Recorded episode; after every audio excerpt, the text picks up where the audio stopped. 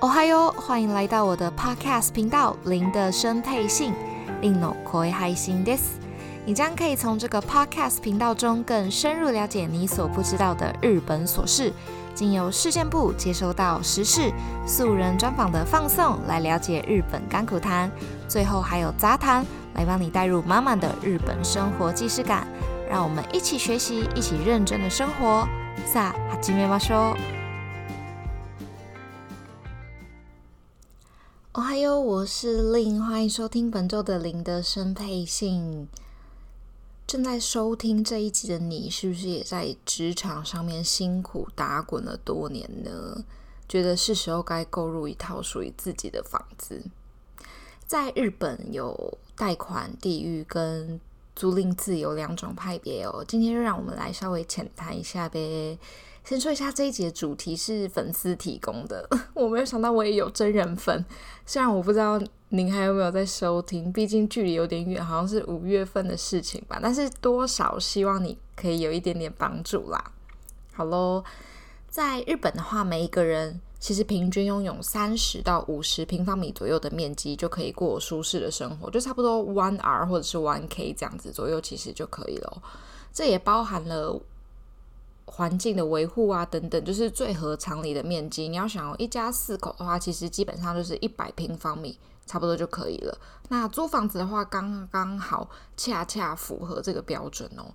加上日本的人工非常的昂贵，大家就知道，像我之前都会请那个清洁的阿姨来家里帮忙打扫，可能两个礼拜一次之类的，那两个小时就要四五千，然后再加上就是打扫阿姨的交通费，算下来其实不算太便宜哦。所以家里太大，很难以维持自己就是自己的那个清洁情况的话，是必须要请人帮忙。如果你不是富人的话，这一笔开销其实是蛮难承受的啦。毕竟可能一个月就要四次起跳嘛。日本的空屋率也有十三 percent 左右哦，也就是说，建好的房子却没有人使用。看起来好像还好，这个十三这个数字好像还好，但是这个数字势必是会往上增加的哦，因为其实这个空屋率就表示说供过于求嘛，那价值会下降啊。其实现在这种情况，日本的房地产都是在下降当中的，除非你是在东京啊、神奈川啊、京都、大阪、福冈这一种特定的区域比较大的都市的房产，其他都会很容易失去。它的资产价值，所以投资也不会投资到那边哦。这样子的前提底下，还是会有人愿意花三十年去缴房贷。其实就跟蜡笔小新的广志一家一样啦。那我个人觉得，在出生率下降，然后人口老化的这个国情之下，尤其是日本哦，特别的显著。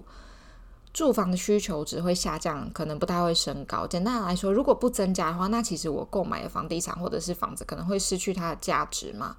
而且三十，你花了三十年买下来的公寓，会因为折旧率啊、减价确赏啊等等，价值会下降哦。虽然说整体大环境的。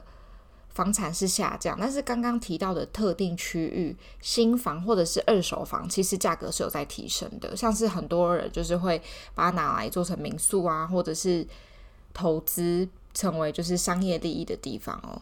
只是说这个提升也许是短暂的，因为有些政策会改变。例如像之前大家都知道的东京奥运嘛，大阪世博，可能之前不是就有在吵说什么赌场到底要。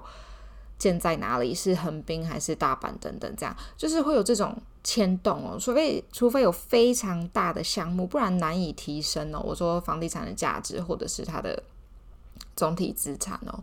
还有就是日本的千禧年呐、啊、之后诞生的年轻人们，其实依存父母的心态也是很高的哦。这个是我看一个文章他有提到的，导致他们更不会想要离开父母自己居住。如果你现在问他们说：“诶，你什么时候要离家自己成家立业？”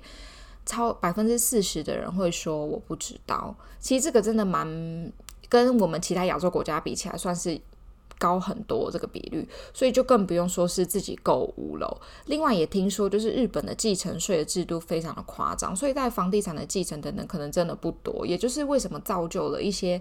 可能你来日本，你会看到想说，哎，这些房子怎么都这么破？到底有没有人在住？可能其实里面根本就是没有人住，但是他的儿女可能过世的呃一些长辈们，他的儿女也不想要继承他，可能就是这个原因哦。所以空屋率也是非常的高。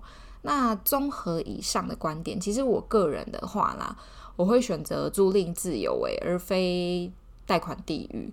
大家可能会觉得说，诶，那我缴房租的金额就像是丢掉一样啊。但我觉得也不完全是这样啦，因为租金本身就是方便嘛，轻松自由。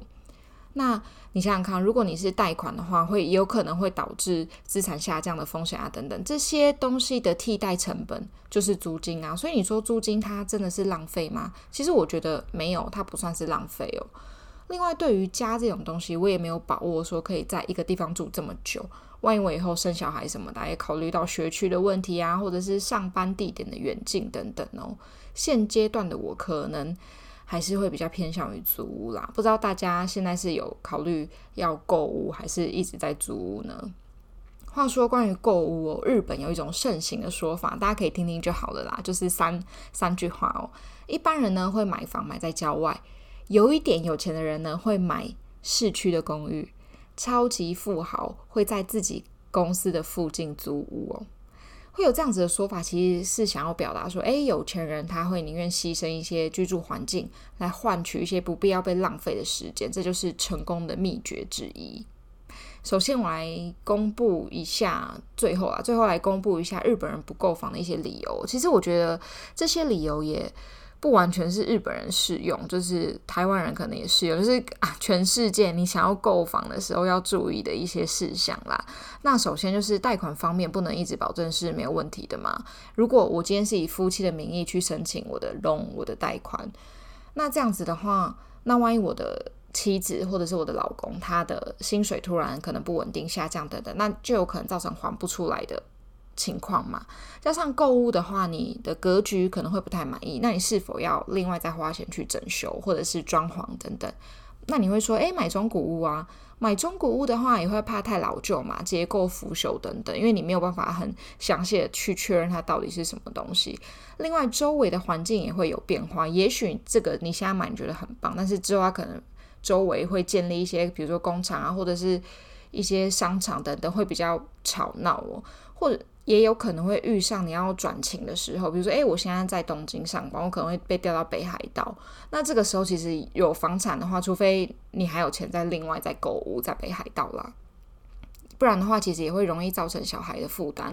你要想哦，小孩他可能好不容易熟悉这个地区，跟他的朋友等等，你就一直就是搬家等等，也会造成小孩负担嘛。或者是说你家庭结构改变。例如现在是一家四口，那我可能过了两年之后，诶，可能生了个双胞胎，就变六个人，也有可能，这时候就会负荷不过来哦。那如果你是租屋的话，很容易就可以换新的环境嘛。还有就是邻居，遇到恶邻居的话怎么办？这个确实是难以解决的哦。尤其是恶邻居，万一他也是买的话，那该怎么办？你们就一起，就是可能要一辈子之类的。最后，最后就是日本人最怕是很怕选错建商哦。